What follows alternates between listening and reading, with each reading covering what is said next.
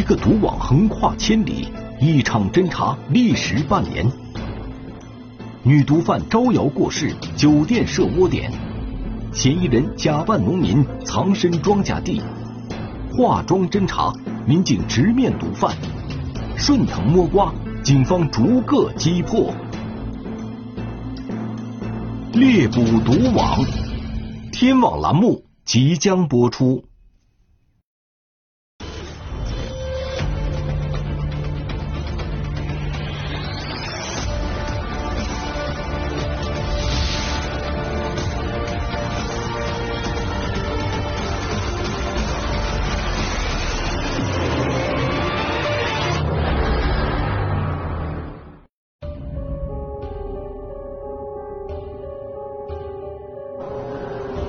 你的毒品从哪儿来的？就那那个乌兰察布那个刘军的呃购买的。他是属于这个我们当地这个吸贩毒人员比较活跃的一个。他被取保候审之后呢，我们觉得他也不会说放弃对这个毒品的违法犯罪的活动的，他还会进行的，所以我们就特别关注他。什么时间购买的？三月十号，三月份，三月份。嗯。你怎么把东西拿到手的？他送过来的，送过来在高速口接他到那个，就是雅石的物流，那个借个房子，在那把交易的。二零二零年三月二十日，因身体原因被取保候审的涉毒人员王某，因为吸贩毒，再次被牙克石警方抓获。侦查员在王某家中查获一克冰毒。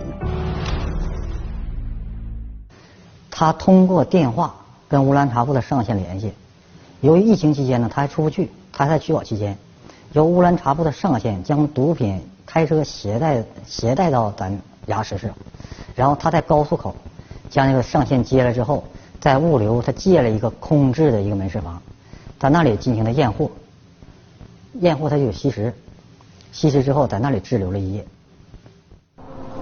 他带来多少东西？你买了多少？他他他带了五十，我买了三十。毒品用什么包装的？拿着塑料袋。拿塑料袋，当场称量了吗？当场称量了。据王某交代，他从乌兰察布市刘某处购买了三十克冰毒，吸食后仅剩下最后一克。公安局党委考虑，一定要高度重视此案，把本地的这个呃吸毒贩毒人员必须要一网打尽，而且要严查他这个毒品来源，要切断这条毒品流入到雅石市的通道。牙克石警方没有想到，从这一克冰毒开始，他们将猎捕一个纵贯千里的庞大贩毒网络。通过查看你的手机啊，你在手机里微信还跟对方还有联系，约定近期还要购买毒品啊？对。这次购买多少克？一百克。毒品交易偶然性很少，就是我今天找你买，明天不找，以后永远不找你买的很少。约定了什么时间？具体时间了吗？约定三月，约定约定三月月末月末。在哪儿交易？在山西。是对方要求的？对。是现金交易还是转账交易？现金。为什么从乌兰察布他去山西交易去？他上线是山西的，他上面上线了去去交易去。他之所以赶到当地，到到乌兰察布刘某的上线那个地方去交易，他应该是有个固定的渠道，常年经营的一个渠道。王某供述，二零二零年三月底，他将与乌兰察布市的上线刘某。在山西省朔州市进行毒品交易，牙克石警方决定将计就计，放长线钓大鱼。王某是早先他在牙石是多年的一个柳窃犯，他因为毒品涉案涉涉毒已经被咱警方多次打击过。咱现在掌握什么情况？掌握王某要再次在刘某那购买毒品，这次约定的是二人一同去山西。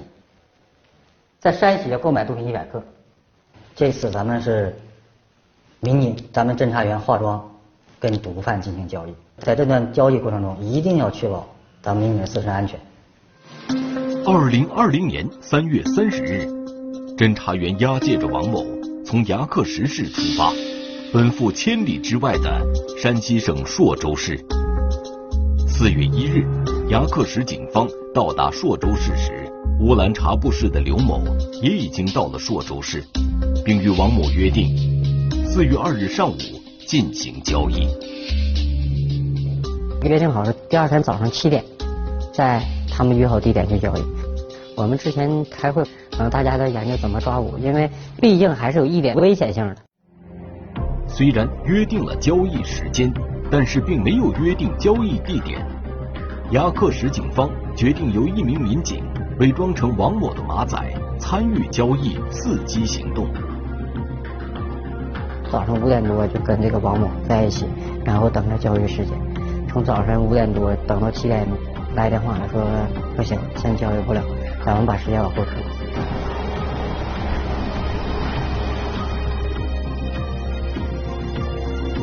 打了三次电话，一直推到九点四十左右，然后约定好了一个宾馆，在宾馆的房间内进行毒品交易。获取具体的交易地点后，侦查员马上分批潜入了刘某指定的宾馆进行埋伏。当时制定的抓捕计划是在交易地点对面开两个房间，然后我们的侦查员在对面的房间里待着。四月二号上午十点三十四分，伪装民警与王某一同来到宾馆，进入四三零号房。呃，我进去的时候，其实我当时的心态也挺忐忑，也挺平和。此时，刘某正在房间等着他们。我跟王某进了屋以后，那个刘某军当时在在这唠在这说了几句话，然后把屋里观察一下，把窗帘挂上。十点四十一分，一名身穿红黑色格子夹克衫的男子进入宾馆，乘坐电梯至宾馆四层，进入了四三零号房间。侦查员猜测此人可能就是刘某的上线，但是，一分钟不到，这个人就从房间里出来。下楼径直出了宾馆大门，在四三零号房对面埋伏在此的侦查员感到十分意外：是伪装的民警让对方产生了怀疑，还是交易已经完成了？他当时没带毒品，他把毒品放在楼下了。放在楼下以后，他上来的时候跟我们说话，我们说：“那你这个啥跟你交易，我们得看着东西，不能把钱给你，然后我见不着货。”这也不行啊！然后我们把钱一拿出来，他当时看着钱了，他说：“那你等着。”他就下楼了。此时埋伏在宾馆内外的侦查员不能与伪装的民警联系核实，但又需要迅速做出判断，决定接下来的行动。这个我们做出初步判断，就是这个肯定没完成交易，他应该是下楼去取毒品去了。我当时在我们这个行动一个微信群里，我马上我就发了，我说大家不要动。听我的指令之后再动。那名身穿红黑色格子夹克衫的男子离开宾馆后，并没有走远。据我们外围侦查员当时就报告说的，他拐了一条街，到一个轿车上面拿了东西，之后返回来。这个时候我们已经确信他拿上毒品了。十点四十九分，这名男子返回宾馆。再次进入四三零号房间，他从车里应该把毒品拿上来。当时这两包放到这儿，说你们开下货，把货开完以后把钱给进行交易。当时是一百克，因为是白色的四方袋，一袋是五十，两袋嘛，一百克。几分钟后，交易完成了。在嫌疑人打开房门准备离开时，潜伏在外的侦查员。冲进了房间。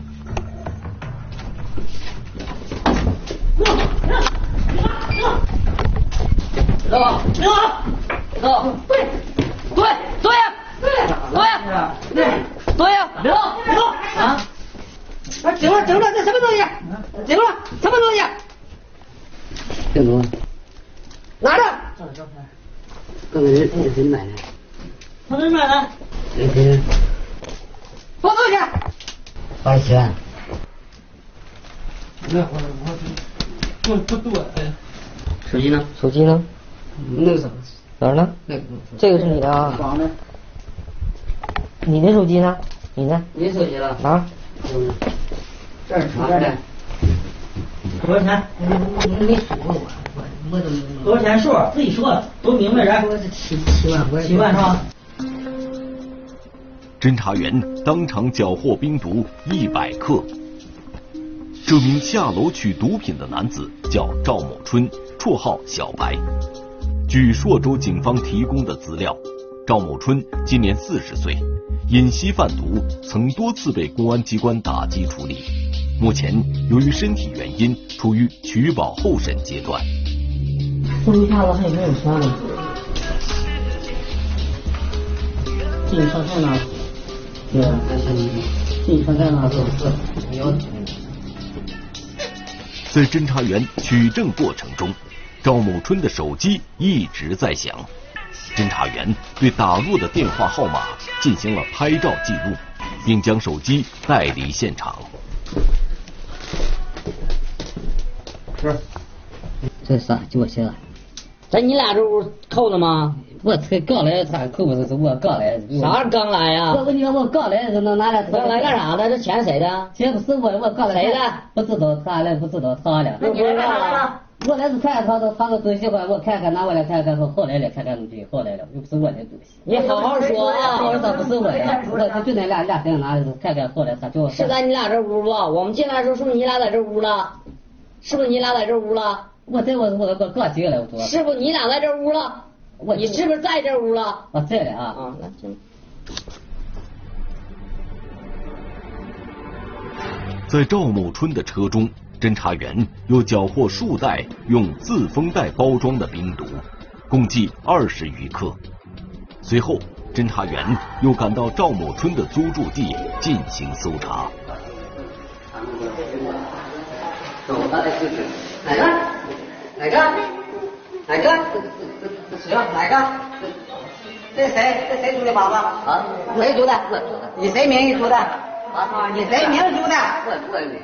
地还有啥？没了，记住。对。有多少？我也不知道，啥就那边拿过去三十不不到四，不到四十克，呃，价值的，不到四十克是吧？呃，价值，呃。放在什么位置？柜里。哪个柜？一少柜，衣柜上啊，开门。到哪里了？等一下我啊。红纸上，红纸上。对对对。到哪里了？嗯。这个，这个，这个吗？这个吗？哎，不是，在里面，这个，这个，这个，这个这里。这啥？什么是我我抓了自己办，嗯，自己出。还有吗？没有了。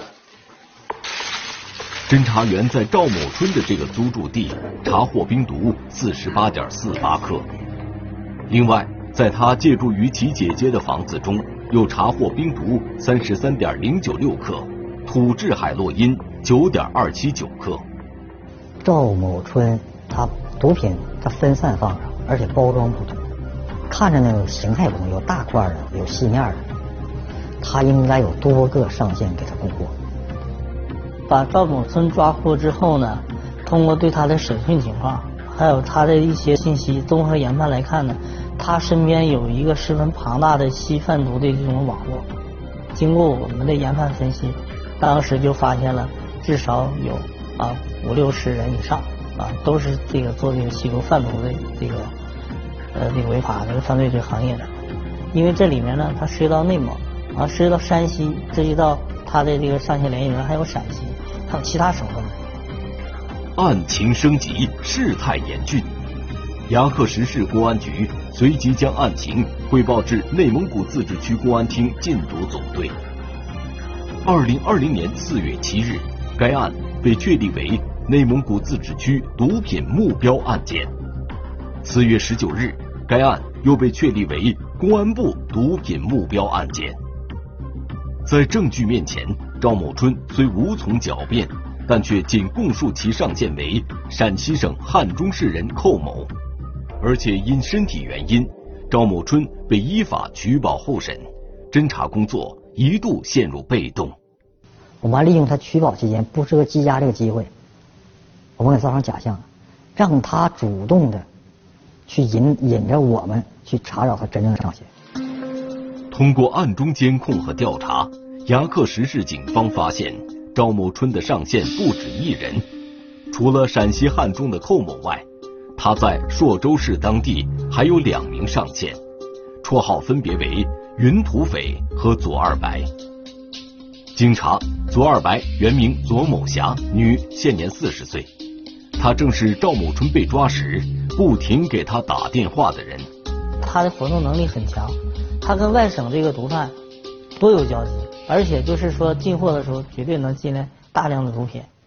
通过一段时间的侦查，警方发现左某霞对自己进行的毒品交易毫不避讳，甚至有些嚣张。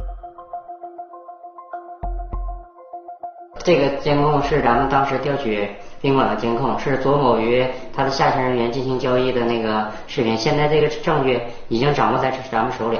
你看，这个现在是左某在宾馆的上电梯，然后他从电梯里现在出来了，出来以后他交给他这个人员一个一个东西，你看着了吧？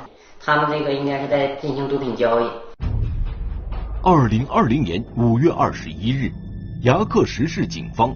在朔州市某宾馆房间内，将正在进行毒品交易的左某霞及涉嫌吸毒的六人当场抓获，缴获冰毒一点一一一克，以及一种化学名称为甲苯喹唑酮（俗称“忽悠悠”的毒品）七点五七八克。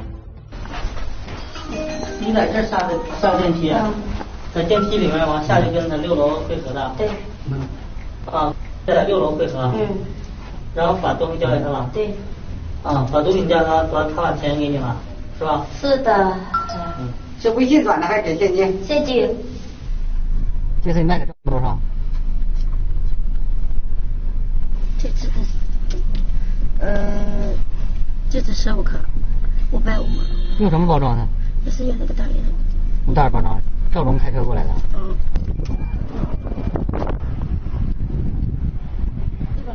他本人就是没有任何正当职业，也不回家，他自己有一个几岁的孩子，扔到他母亲家他不管，他自己呢住在这个朔州当地一个豪华酒店里面，大肆的进行消费，啊，笼络了一些这个吸贩毒人员。交易的时候他也毫不避讳，就在这个宾馆酒店，谁要是找他来要购买毒品，他就直接就跟人交易，用贩毒赚来的钱过着纸醉金迷的生活。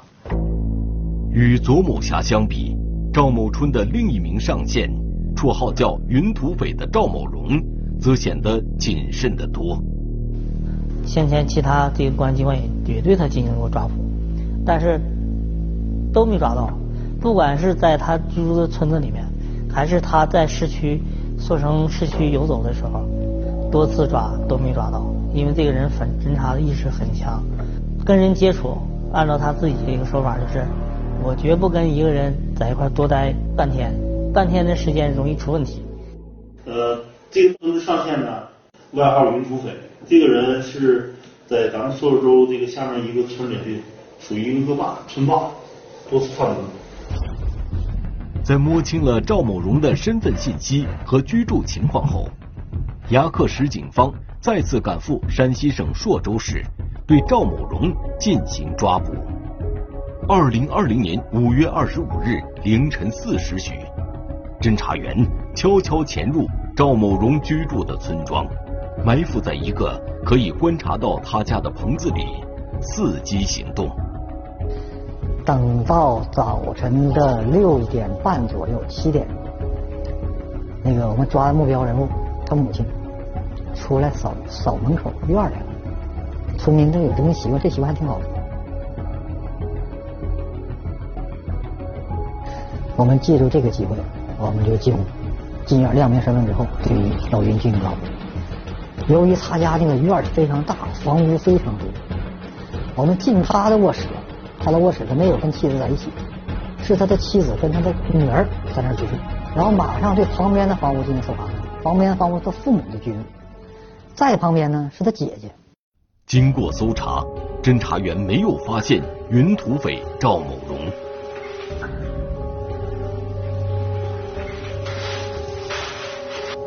完了，我们一摸被褥有问题，我们这才发现云土匪应该在这儿居住。侦查员立即展开追踪，很快便将躲藏在农田中的赵某荣抓获。云土匪是吧？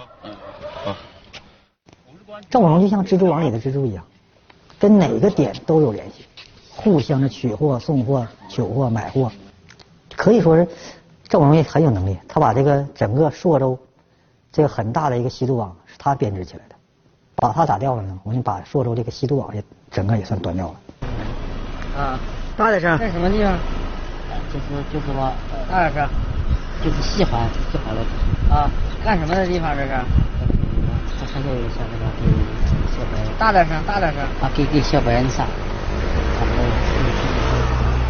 送啥多？送什么东西？冰糖。多少颗？一百五十。一百五是吧？嗯。你看在哪边？啊，就就是就是这个。多少本给我来？多少本？啊啊，什么东西？冰毒多少？三三十。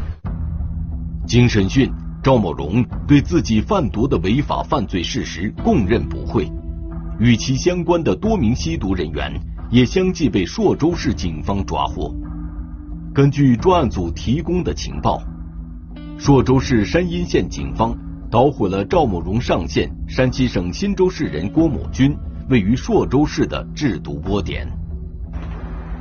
二零二零年六月二日，赵某春的另一名上线寇某，从陕西省汉中市来到山西省朔州市，牙克石警方随即将其抓捕归案。不过，侦查员问及与赵某春的毒品交易时，寇某却说那是两年前的事情。赵某就跟我说，咱现在他说他的毒品上线是寇某，咱已经把寇某抓获了。寇某那块有什么新的情况？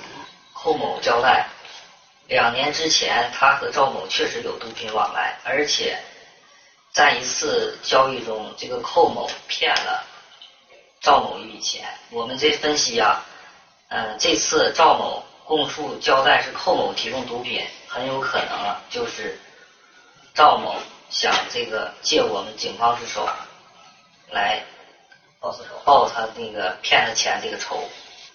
呃，但是我们发现一条线索，这个寇某跟这个赵某的弟弟，一个叫东东的人频繁联系，而且转账频繁，这个东东很可疑。